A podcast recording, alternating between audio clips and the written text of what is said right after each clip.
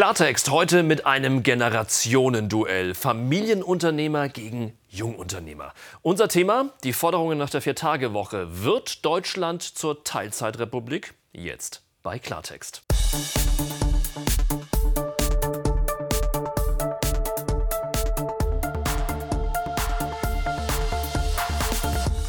Freue mich, dass Sie bei uns sind. Ganz herzlich willkommen zu Klartext aus Berlin. Ich freue mich auf zwei wunderbare Gäste und auf eine spannende Diskussion zum Thema. Den jungen Menschen ist alles zu anstrengend, sagt Olaf Höhn. Er ist Gründer und Chef der Florida Eismanufaktur aus Berlin. Erfolgreiches mittelständisches Unternehmen seit fast 40 Jahren, 250 Mitarbeiter ungefähr. Aber er hat ein Problem. Er sucht händeringend Personal und er kriegt es nicht. Woran das liegt? Darüber wollen wir heute reden. Schön, dass Sie da sind. Herzlich willkommen. Ja. Thank you. Fast die Hälfte der jungen Menschen wäre lieber arbeitslos als unglücklich im Job, meint Jungunternehmer Fabian Tausch. Er ist erstmal Studienabbrecher gewesen, dann gründete er aber den Startup-Podcast Unicorn Bakery und der wurde so erfolgreich, dass er vor ein paar Jahren auf der Forbes-Liste der 30 unter 30 landete. Er kennt die junge Gründerszene, die Startup-Szene in Deutschland in- und auswendig und kennt auch deren Sorge und Nöte und vor allem auch Präferenzen. Freut mich, dass Sie da sind. Herzlich willkommen. Danke für die Einladung. Ja, am siebten Tage sollst du ruhen, heißt es ja so schön im Alten Testament. Inzwischen wollen einige schon am fünften Tage ruhen und das dann auch gleich drei Tage am Stück. Seit ihrer Gründung machen sich die Gewerkschaften stark für kürzere Arbeitszeiten. Samstag gehört der Party mir. Fordern die Gewerkschaften ab 1956. In den 60er Jahren kommt die 40-Stunden-Woche. In den 80ern treibt die IG Metall dann die 35-Stunden-Woche voran. Jetzt soll die Zeit reif sein für die Vier-Tage-Woche, fordert IG Metall-Chef Jörg Hofmann für die 2,3 Millionen Mitglieder. Und auch SPD-Chefin Saskia Esken findet das gut. Weniger arbeiten für das gleiche Geld. Hintergrund der Forderung mehr Lebensqualität und mehr Gesundheit. Wasser auf die Mühlen der jungen Generation Z. Die will eh mehr Freizeit und weniger arbeiten. Der Generationenforscher Rüdiger Maas warnt. Jetzt ist es schon so, dass die Jüngeren abwägen, wie viel Freizeit will ich opfern für meine Arbeit. Das ist ein völlig neues Konzept. Ich würde mir wünschen, dass die Arbeitgeber sich nicht erpressbar machen von den Jüngeren, indem sie dann quasi bestimmte Dinge einfach anbieten, wie jetzt diese Vier-Tage-Woche oder man kriegt einen Laptop geschenkt und so weiter und so fort, weil das alles weggeht vom Kern der originären Arbeit. Unser heutiger Gast Olaf Höhn, Chef vom Florida Eis, sagt: Vier-Tage-Woche. Und wer soll das bezahlen? Ja, Herr Tausch, wer soll das bezahlen? Vier-Tage-Woche, wie soll das funktionieren?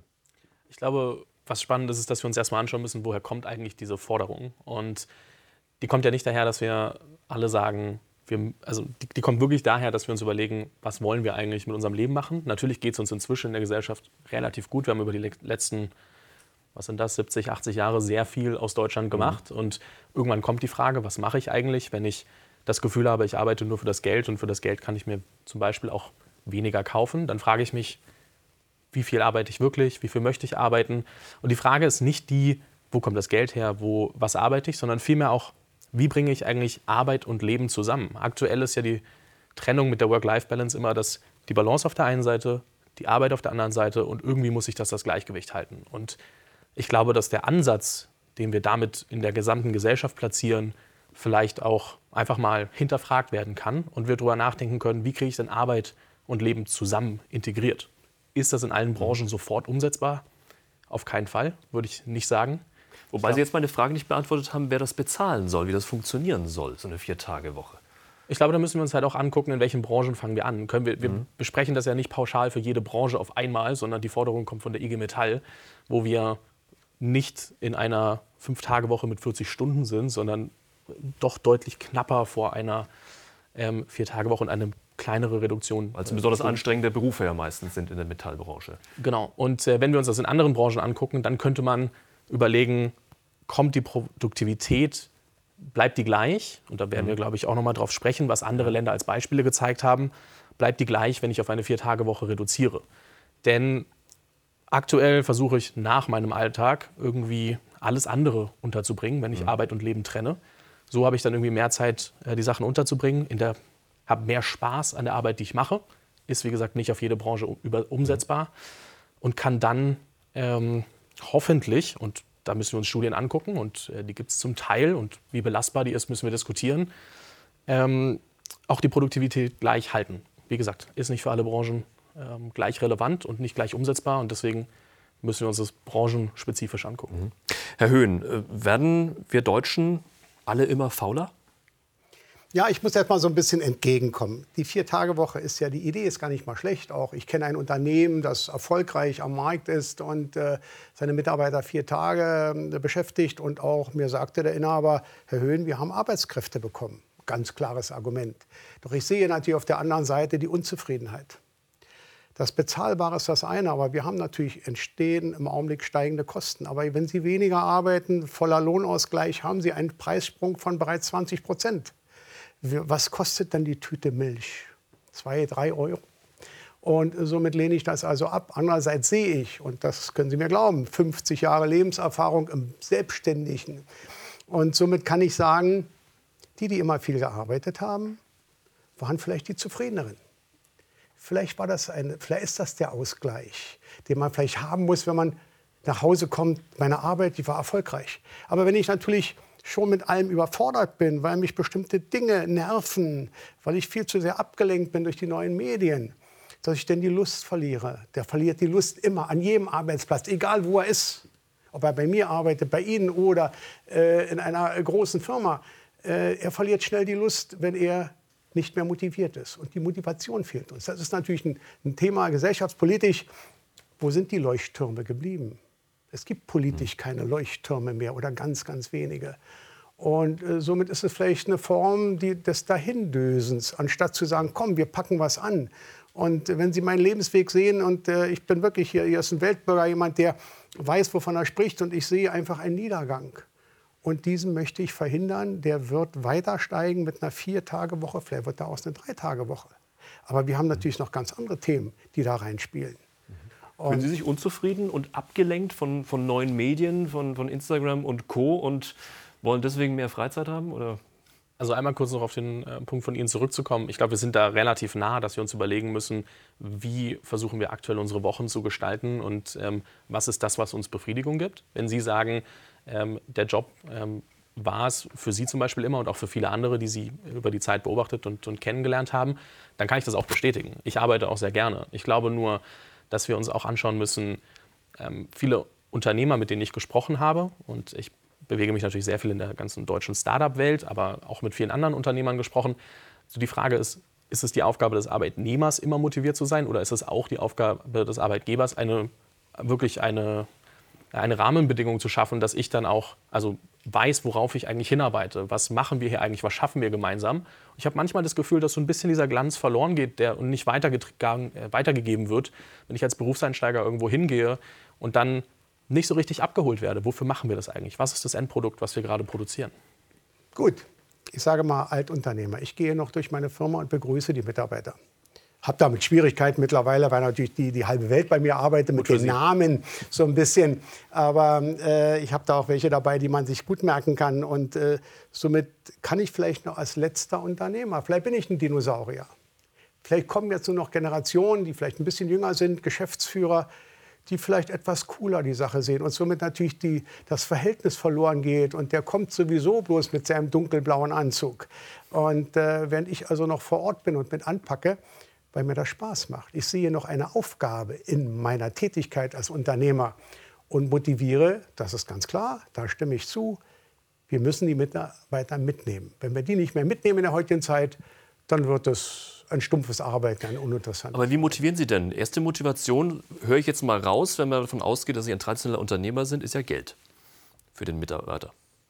Klar, ist die Nummer eins, gar keine Frage. Für einen Tausch ist es das nicht ich würde heutzutage nicht mehr sagen, dass es nur noch um Geld geht, sondern viele machen sich auch Gedanken, wo arbeite ich, mit welchen Menschen, an welchen Aufgaben habe ich das Gefühl, ich kann dort wachsen und was ist so der gesamtheitliche, ich will Vision ist immer so überspitzt, aber auch was ist das, worauf wir hinarbeiten? Arbeiten wir darauf hin, dass am Ende eine Packung Eis im Regal steht oder arbeiten wir darauf hin, dass Menschen ähm, die Zeit genießen können im Sommer mit unserem Eis? Und ich glaube, die Differenzierung, und das will ich gar nicht Ihnen unterstellen, sondern vielmehr anderen, ich glaube, die, der Unterschied in der, wie wir die Mitarbeitenden mitnehmen, macht schon einen großen, großen Teil dieser Motivation auch aus.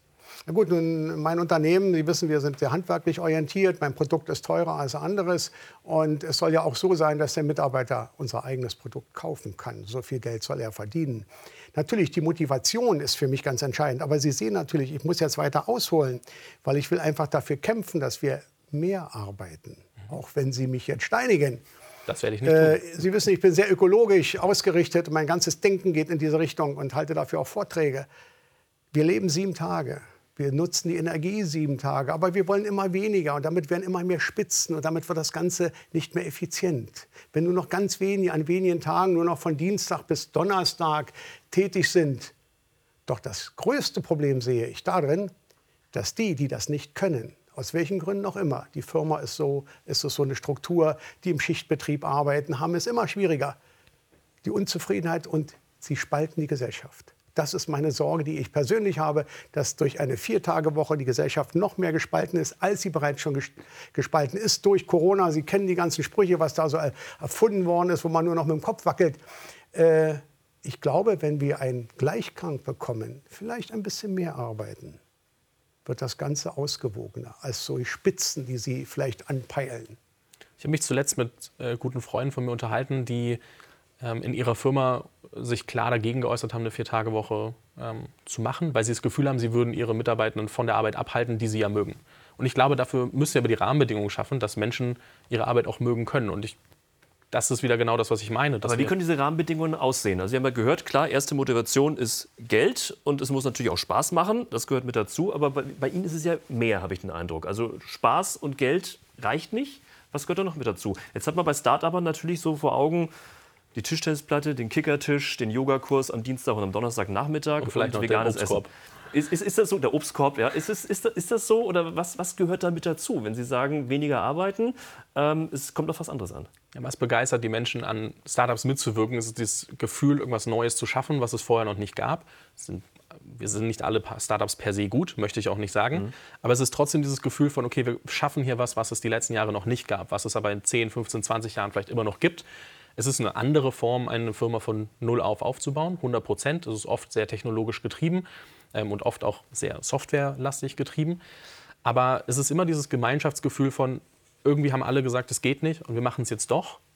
Manches ist ein bisschen schwieriger umzusetzen als anderes, aber es ist trotzdem dieses von Null auf wirklich wieder was schaffen. Und das ist das, was bei Startups, glaube ich, sehr zusammenschweißt. Deswegen viele Menschen und auch viele junge Menschen dort arbeiten wollen, weil sie es für sich als steile Lernkurve und auch als starken Sprung in der Karriere wahrnehmen mhm. können, weil sie von 0 bis x 100 Mitarbeitende mitwachsen können, was in einer anderen Firma vielleicht also, nicht also unterstellen wäre. Sie indirekt äh, auch Herrn Höhn, dass äh, so die Begeisterung in seinem Unternehmen nicht da ist, weil er seit 40 Jahren Eis macht und es jedes Jahr das am Fließband und es jedes Jahr auch das äh, naja, dauerhaft das Gleiche ist. Vielleicht kommt mal eine neue Sorte dazu. So, so, lässt sich das natürlich drehen, was ich gerade gesagt habe. Was ich meine, ist trotzdem, nachdem Sie mich konkret danach gefragt ja. haben, was in meiner Welt Begeisterung bedeutet oder darüber hinaus noch gegeben sein muss, habe ich mich erstmal nur auf die Startup-Welt bezogen. Ich glaube, wie ich meine, wenn ich das Gefühl habe und ich gehe in eine neue Firma und das kann auch ein Mittelständler, Familienunternehmen, es kann auch ein Konzern sein und ich habe das Gefühl, ich kann anpacken und kann was machen, dann habe ich genau dieses selbe Gefühl, was ich in einem Startup auch haben kann. Ich habe mich nur darauf bezogen, was in Startups aktuell so der interessante Part ist. Und das ist aber die Aufgabe des Unternehmers und der, der Führungsriege, diese Option und diese Vision auch auf die neuen Mitarbeitenden zu übertragen. Und dann sind wir auf einmal wieder an einem Punkt, wo ich entscheide, möchte ich die Sicherheit eines Familienunternehmens, eines Mittelständlers haben oder die Unsicherheit, die es in Startups auch gibt.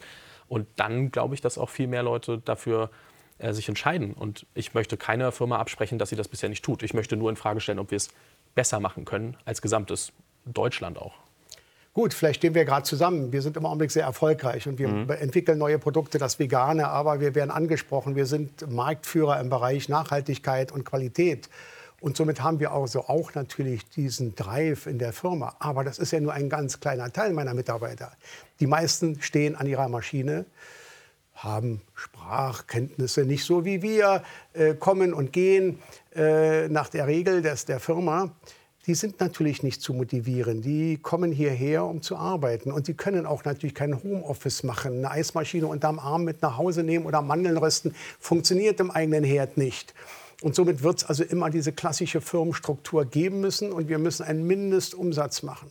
Und wenn Sie heute im Lebensmitteleinzelhandel tätig sind, dann wissen Sie natürlich auch, da ist ein ganz scharfer Wind weht da. Da müssen Sie schon fit sein und müssen also immer das Neue natürlich sehen. Und äh, somit ist das eine, was Sie vorgetragen haben, richtig.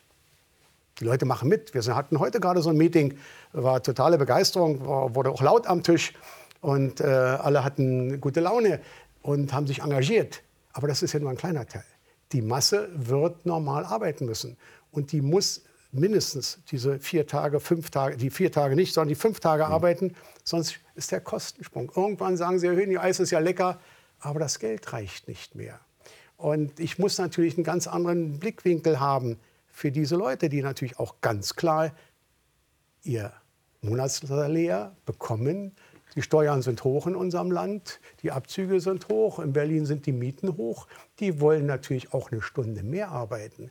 Somit finde ich immer Mitarbeiter, die sagen, wenn es heute mal eine Stunde länger wird, prima. Also bei der Vier-Tage-Woche und wir haben manchmal saisonal, wo das Wetter, äh, liebe Gott, nicht so mitspielt. Sie wissen, nur Regen. Und wir schicken die dann einen Tag früher nach Hause äh, im Monat oder zwei Tage, dann sind die schon ein bisschen grubbelig. Und ich kann mich gut daran erinnern. Gibt es dann auch weniger Geld? Dann gibt es auch weniger Geld. Mhm. Ja, nach Stunden bezahlt. Wir gleichen das natürlich aus. Es ein äh, Gutzeitkonto mhm. gibt das, sodass es also über das Jahr äh, schon, sage ich mal, normal ist. Aber die Leute wollen, haben eben Ansprüche. Und äh, ich sehe natürlich bei mir, dass viele Mitarbeiter eben nicht mit dem Pkw kommen, sondern mit dem Fahrrad. Wir haben einen großen Fahrradhanger mhm. äh, mit Steckdosen und alles Mögliche schon. Aber die brauchen das Geld. Die brauchen das Geld, weil sie noch Ziele haben. Aber, aber das, was Sie, auch, das, was Sie auch ansprechen, Herr Höhn, ist ja, dass ja die, die Gesamtproduktivität bei der Vier-Tage-Woche, so sind ja die Überlegungen, die soll ja an sich nicht leiden. Das Ziel ist ja immer, in vier Tagen genauso viel Arbeit zu schaffen wie in fünf. Das bedeutet natürlich, dass ich eigentlich 25 Prozent mehr Leistung bringen muss, als ich bisher gebracht habe, wenn ich nur noch vier Tage arbeite. Ist das realistisch aus Ihrer Sicht? Das klingt erstmal stressig. Das klingt stressig und auch hier würde ich gern bei Branchen differenzieren. Also ich möchte das nicht per se beantworten, weil ähm, in wenn ich am Fließband stehe, dann, wenn ich das Fließband dementsprechend schneller mache, erhöht sich die Fehlerquote drastisch und dann Richtig. können wir die Produktivität Beispiel, ja. über, über Bord werfen. Gleichzeitig ist es in einem kreativeren Beruf, die wir ja auch trotzdem noch sehr viel haben in Deutschland, mhm. Ähm, auch da wiederum können wir darüber reden. Hilft es mir, dass ich konzentrierter an der Arbeit sein kann? Hilft es mir, dass ich vielleicht weniger Lehrstunden habe, wo ich einfach überlege, was könnte ich mit meiner Zeit anfangen in der Kaffeeküche? Das ist natürlich was, wo wir darüber sprechen können, ob wir da einfach mit, also mit einer, einem Tag weniger in der Woche, mit einer Vier-Tage-Woche dieselbe Produktivität erzielen. Deswegen sage ich aber von Sekunde eins an, wir müssen das wirklich differenziert betrachten und bitte nicht pauschalisieren, weil sonst wir können definitiv nicht in allen Branchen dieselbe Produktivität erreichen. Aber ich bin nun mal ein Produktionsbetrieb. Unsere Eismaschinen machen den Takt und danach, die können wir auch nicht schneller drehen, dann kommt da nichts Vernünftiges bei raus. Also es ist immer das Gleiche. Aber sind die Menschen zufrieden? Ich habe Angst, dass ihre Theorie und auch Praxis, gibt ja auch sicherlich schon Beispiele, die Menschen nicht zufriedener macht, sondern unzufriedener. Ich sehe ja selber, dass manchmal, wenn Feierabend ist und die gehen nach Hause, dann, dann stehen noch sehr viele vor dem Werkstor und unterhalten sich. Also so eilig scheinen die das gar nicht zu haben. So weit ist die Firma gar nicht weg von ihr zu Hause im Sinne von, vom Lebensstil. Und wir haben um die Ecke so eine kleine Gaststätte. Wenn ich da mal vorbeifahre abends, dann sehe ich da immer noch meine halbe Mannschaft drin sitzen. Äh, so gesehen sind die vielleicht ganz froh, dass sie so lange bei mir sein dürfen? Können Sie in Ihrer Freizeit vielleicht das nicht anfangen, was Sie können. Sie wissen, wie man damit umgeht. Sie haben einen, einen Intellekt, der das, das, mindestens auch fordert, dass Sie das damit umgehen können. Aber diese Menschen kommen und gehen. Sie haben gelernt, arbeiten zu gehen und ge arbeiten auch und sind damit zufrieden. Ich habe den Eindruck, dass in meiner Firma, wenn die Mitarbeiter gehen, 17 Uhr ist ja dann Schichtwechsel, oder beziehungsweise kommt die, die, die Abendschicht, man grüßt mich sehr freundlich. Also ich habe keinen Eindruck, dass da jemand mit hängenden Schultern äh, und äh, hängenden Ohren die, das Firmengelände verlässt. Also kann doch diese viele Arbeit, wie Sie sagen, nicht das Kriterium sein. Warum sind die Menschen unzufriedener? Warum werden sie immer unzufriedener? Macht das was ist, glaube ich, falsch? Das, worauf Herr Höhn auch hinaus möchte. Warum, ähm, warum muss das auf einmal so sein? Warum ist, tickt diese neue, junge Generation, Generation Z, wie man ja so schön sagt, also alle, die so ab 1996 geboren sind, warum tickt die so anders als äh, Menschen, die früher geboren sind und jeden Tag von 7 Uhr bis 15, 16 Uhr arbeiten gehen, ganz normal. Das gar nicht hinterfragen seit vielen Jahrzehnten. Also ich persönlich, dadurch, dass ich 1996 geboren bin, kann nicht zu Ja, da 100 ist sie. Prozent sagen, Die ob jetzt Z. wirklich die Generation genau ab dem Jahr dann auf einmal genauso tickt. So die Ich- Theorie ist es zumindest. Genau, das ist die Theorie. 1996. Ich kenne auch genug ähm, aus der Generation Z, die sagen, hey, ich will gerade arbeiten, ich will an meiner Karriere Mhm. arbeiten und ich will da einfach auch viel Zeit mit verbringen, die auf viele andere Dinge in ihrer Freizeit verzichten. Aber es gibt auch viele andere. Genau, also deswegen, das, wir, wir können auch da, wenn wir pauschalisieren, das ist wie, wie so oft einfach, äh, einfach schwierig. Aber ähm, Sie haben mich auch vorhin gefragt, ähm, ob ich per se glaube, dass äh, die Zeit auf Social Media und so eine, eine gut, also ob ich damit äh, mich wohlfühle, dort meine Zeit die ganze Zeit zu verbringen. Ich persönlich werde immer unglücklicher, je mehr ich auf Social Media ze- Zeit verbringe. Ähm, außer vielleicht ich produziere äh, Inhalte für andere dann äh, und Wissensinhalte wie in dem Podcast. Aber woher kommt diese Forderung von, von speziell jungen Menschen heute zu sagen, ähm, nee, 40 Stunden Woche, das ist mir zu viel? Ich würde diskutieren, ob die nur von jungen Menschen kommt. Sehr viel. Das ist ja genau das Problem, was Herr Höhn ja auch hat. Ja sagt, ähm, ich finde keine jungen Menschen, beziehungsweise sagt er sogar, er geht noch weiter, er sagt, äh, ähm, den jungen Menschen ist alles zu anstrengend. Ist das wirklich so? Es sieht so aus, gar keine Frage, es sieht so aus. äh, Wobei wir natürlich im Durchschnitt noch ein relativ junges Unternehmen sind. Ich kenne jetzt meine Zahl, kann ich Ihnen nicht sagen, aber ich sehe vor meinen Augen sehr viele Menschen, die zwischen 20 und 40 sind. Also das ist ja das Jüngere, gar keine Frage. Und äh, die auch körperlich, bei mir wird ja körperlich gearbeitet. Ich glaube aber, und da muss ich widersprechen, dass Sie, Sie sagten es ja, Sie verlieren Zeit. Und das haben auch schon mittlerweile viele erkannt. Sie wissen, mit diesem Gerät äh, verdatteln Sie Ihr wahres Leben. Während wenn Sie in einer Firma sind, haben Sie ja auch ein Umfeld. Ich sehe ja auch wie Freundeskreise. Und wenn Sie eine Firma haben wie meine, wo ich 13, die Arbeitsanweisung in 13 Sprachen herausgebe, dann wissen Sie, das sind nicht mal alle dann merke ich, dass da Freundschaften entstehen. Dann merke ich, dass da sich Menschen unterhalten. Manchmal sieht das sehr skurril aus mit Händen und Füßen, weil natürlich keiner die Sprache spricht des anderen.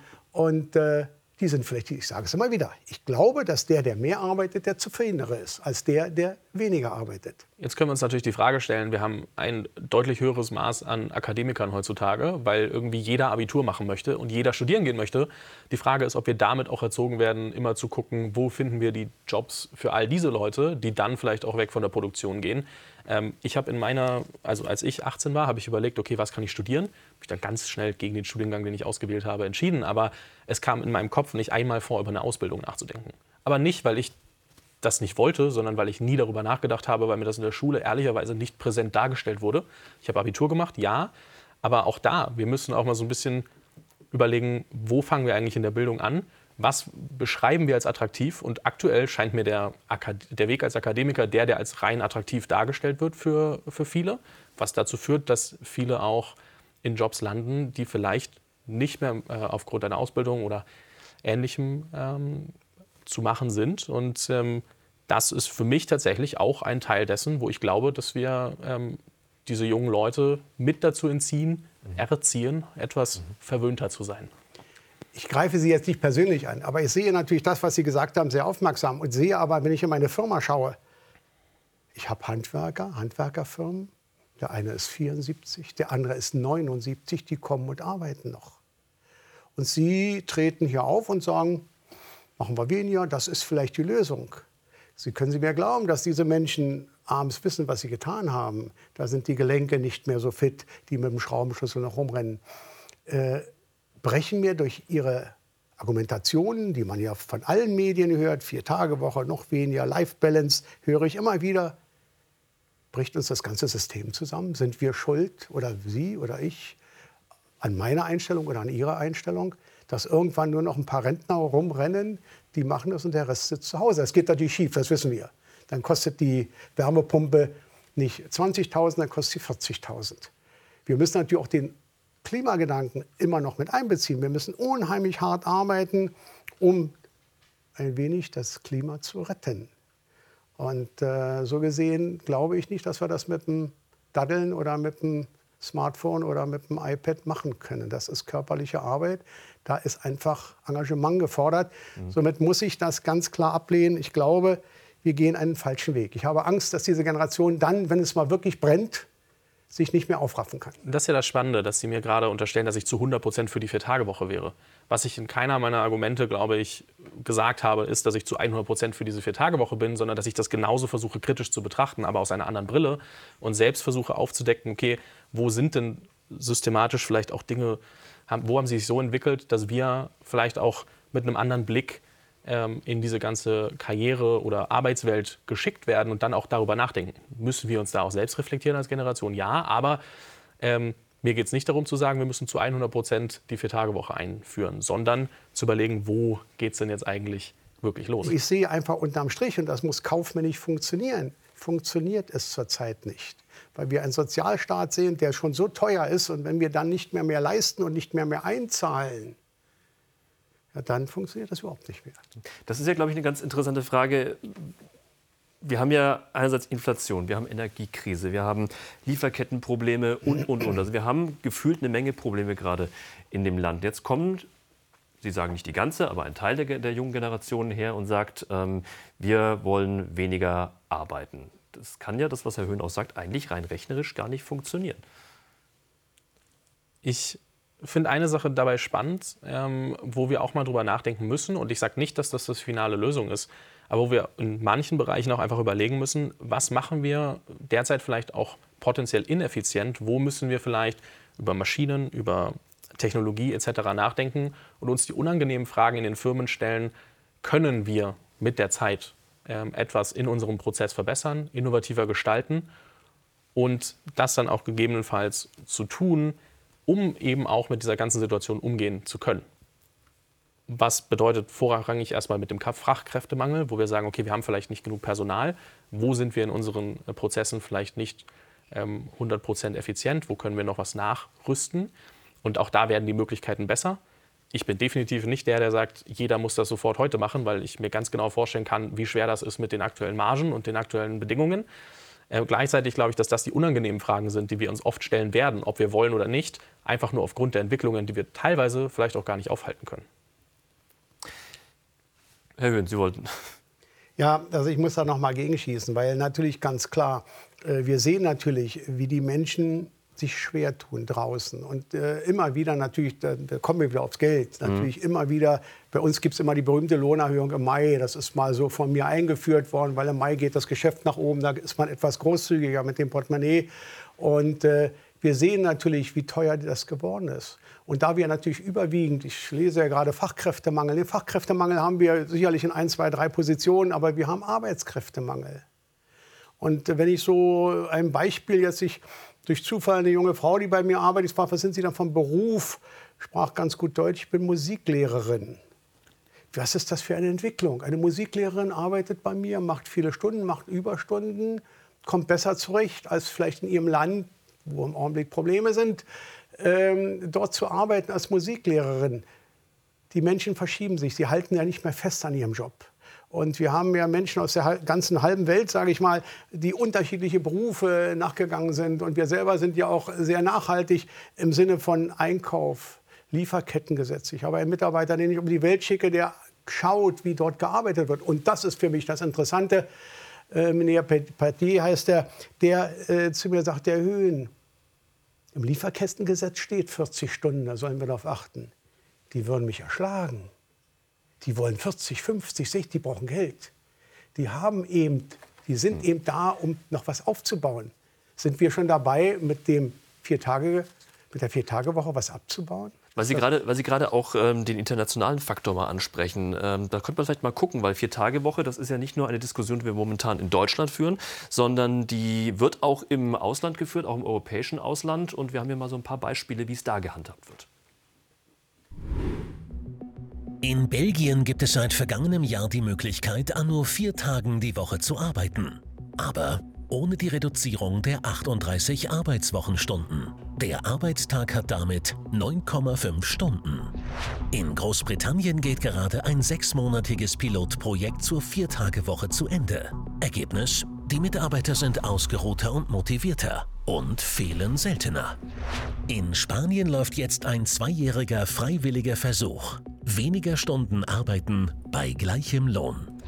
Ganz anders sieht es in Afrika aus. In Ruanda sind 62 Prozent, gehören ungefähr zur Generation Z.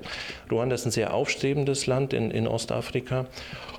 Und die Menschen dort oder die jungen Menschen versuchen mit 70 Stunden tatsächlich dieses Land nach vorne zu bringen. Also genau das Gegenteil wie bei uns. Und deswegen ist es kein weltweites Generation Z-Phänomen, sondern es ist ein Phänomen, das hier sehr stark äh, zutrifft, weil eben so viele gehen und so wenig nachkommen. Und das ist in Ruanda komplett, ähm, komplett gegenteilig. Wir diskutieren bei Klartext mit Traditionsunternehmer Olaf Höhn von Florida Eis und Jungunternehmer und Podcaster Fabian Tausch. Jetzt haben wir gerade das Beispiel gehört aus Ruanda, Afrika, das haben Sie auch schon angesprochen gehabt. Da würden die Menschen gern liebend gern 70 Stunden in der Woche arbeiten, das heißt also 10 Stunden pro Tag. Wir diskutieren bei uns in Deutschland momentan über die Hälfte. Geht es uns zu gut? Leben wir in einer Wohlstandsblase aus Ihrer Sicht? Sicherlich einer der Punkte ist. Ich glaube aber, dass wir natürlich so ein bisschen durch viele, durch die Medien, durch äh, immer so ein bisschen in die Ecke gedrängt werden. Mach doch weniger. Es wird schon irgendwo funktionieren. Es wird aber nie der kaufmännische Teil mitgeleistet und sagt, wenn du weniger machst, wo kommt das Geld her? Diese Frage wird vollkommen vergessen. Vier Tage Woche, kein Thema gibt. Ich kenne ein gutes Beispiel neuneinhalb Stunden, sehr effizient. Also je mehr wir machen im Sommer, wir machen ja manchmal diese acht, neun und zehn Stunden, die wir dann so mit Augen zukneifen durchziehen müssen, weil der Kunde natürlich den Daumen drauf hat. Mhm. Dann bleibt noch Geld übrig fürs Unternehmen. Somit kann ein Unternehmen weiter wachsen und auch beschäftigen. Das war ja immer mein Tenor, somit bin ich groß geworden. Und ich glaube, man hat, die Aufklärung hat nicht funktioniert. Welche Aufklärung? An die junge Generation, dass sie nicht nur vom Taschengeld und von Oma und Opa leben und verwöhnt werden. Das zu sehr verwöhnt werden ist, glaube ich, ein Handicap. Das kann zu einem Handicap werden. Kann man sich noch aufraffen als 18-Jähriger, mal richtig ranzuklotzen oder muss man dazu gute 70 sein? Also ich würde persönlich sagen, nach irgendwie sechseinhalb Jahren Selbstständigkeit, ja, man kann da auch noch ranklotzen. Ähm, Habe ich Beispiele in meinem Freundeskreis, die natürlich irgendwie ähm, auch bei ihrem Studium überlegen, so mache ich das in drei Jahren, mache ich das in vier Jahren, mache ich das in welcher Zeit auch immer. Habe ich auch. Ich glaube, da gibt es sehr verschiedene Beispiele und ähm, ich bin bei Ihnen. Ich glaube, dass, und das ist genau das, was ich mit äh, dem Beispiel aus der Schule vorhin gemeint habe, dass es uns in vielen Bereichen einfach gut geht, wir deswegen einfach auch ein bisschen komfortabel geworden, geworden sind. Und ich beobachte das ja auch bei mir selber, auch wenn ich von mir sagen würde, dass ich halbwegs viel arbeite. Ähm, ob das jetzt immer genau gleich viel ist wie, wie andere Unternehmer, ist eine andere Fragestellung. Aber ich glaube schon, dass es uns mit Komfort auch gelingt. Äh, eigentlich wollten wir das ja immer, dass es uns, uns besser geht äh, als Land. Jetzt haben wir die Implikation davon. Und jetzt stellen wir uns andere Fragen, weil wir uns halt nicht die Frage stellen, wo kommt das Brot morgen her auf den Tisch, weil meistens das für viele Menschen einfach äh, die letzten Jahre ähm, es gab Job- und Arbeitsmöglichkeiten. Und jetzt stellen wir uns andere Fragen. Was machen wir denn eigentlich, jetzt wo klar ist, dass wir äh, das Geld nach Hause Aber wenn man weniger arbeitet, Sie sagen, wenn man das Geld hat, junge Menschen haben ja meist erstmal noch kein Geld, wenn sie anfangen und in den Beruf kommen. Ähm, man sagt doch immer so schön, Geld ist nicht alles, aber ohne Geld ist alles nichts. Äh, wie passt das zusammen? Als ich äh, anfangen wollte zu studieren, hieß es, nimm einen Studiengang, wo du auf jeden Fall einen Job findest danach.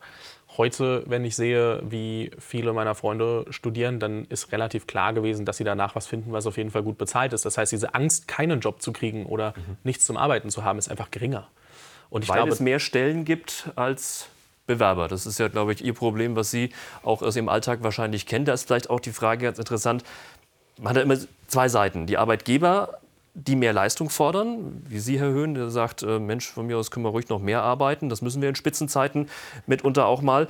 Und ähm, dann haben wir auf der anderen Seite die junge Generation, die sagt, naja, vier Tage Woche könnte man sich mit anfreunden, würde auch passen, meine Prioritäten liegen woanders. Wer sitzt denn am Ende am längeren Hebel? Die Arbeitgeber oder die Arbeitnehmer? Also ich muss da noch mal einhaken, weil ich ganz klar sage, äh, wir müssen diese Generation aufwecken. Es gibt natürlich keine Leuchttürme mehr. Das ist unser Problem. Die Motivation ist weg. Und wir wissen natürlich, dass wir in eine ganz gefährliche Zeit stolpern. Denn ob Energiekrise oder Klimakrise, die wird mhm. Geld kosten. Und also wir, wir, sehen gerade hier im Hintergrund Ihre Stellenanzeigen, die Sie gerade auf der Seite haben. Also ja. ist schon einiges, einiges frei. Aber wer, wer sitzt am längeren Hebel? Was, was, was, denken Sie? Also im Augenblick äh, sitzt die Vier-Tage-Woche am längeren Hebel, gar keine Frage. Also wir haben da Anfragen, ähm, wie weit ich mich da wehren kann. Aber es gibt eine Verschiebung. Und wenn Sie jetzt auf mein Berufsbild schauen, vor 50 Jahren mal angefangen nach meinem Studium. Und äh, es gab Zeiten, wo ich nur gearbeitet habe, weil es überhaupt keine Abwehrkräfte gab. Berlin hatte ja mal so eine Mauer drumherum, da war es sehr schwierig. Und dann gab es auch mal Zeiten, wo das Lohnbüro überfüllt war, wo die Menschen gefragt haben nach Arbeit, gebettelt haben. Ich kann mich da gut an so ein paar Dinge erhöhen, können Sie mich nicht beschäftigen. Aber irgendwann ist natürlich auch Schluss. Äh, es gibt immer das, ein Glück, dass es das Auf und Ab gibt. Sonst würden wir ja arrogant werden. Mhm. Das geht immer, wo steht geschrieben, dass es immer bergauf geht? Nirgendwo. Und so gesehen warne ich davor, die, diese Entwicklung einfach so laufen zu lassen. Wir müssen sagen, gut, es wird Branchen geben, es wird auch Homeoffice geben. Wir haben ja selber einen Mitarbeiter in diesem Bereich, äh, der seit Monaten schon zu Hause funktioniert. Wunderbar, gar keine Frage. Aber was passiert dann mit ihm? Wird der nicht einsam? Muss man nicht in der Firma, Mensch, da ist mal jemand, da kann man jemand auf die Schulter klopfen. Da lernt man mal eine andere Sprache. Ich wusste gar nicht, dass Eritreisch anders ist als Äthiopisch. Das lernt man dabei. Das gehört auch dazu. Das sind diese Kleinigkeiten. Und die Menschen wollen angesprochen werden oder untereinander. Und ich merke, das muss ich ganz klar hier sagen, seitdem wir solch eine Vielfalt haben in der Firma, haben wir ein besseres Betriebsklima. Meine Herren, vielen, vielen Dank, dass Sie bei uns waren. Olaf Höhn, Fabian Tausch, vielen herzlichen Dank. Und ich bedanke mich bei Ihnen fürs Zuschauen. Freue mich auf nächste Woche. Klartext um 22.10 Uhr hier bei Servus TV. Schönen Abend für Sie.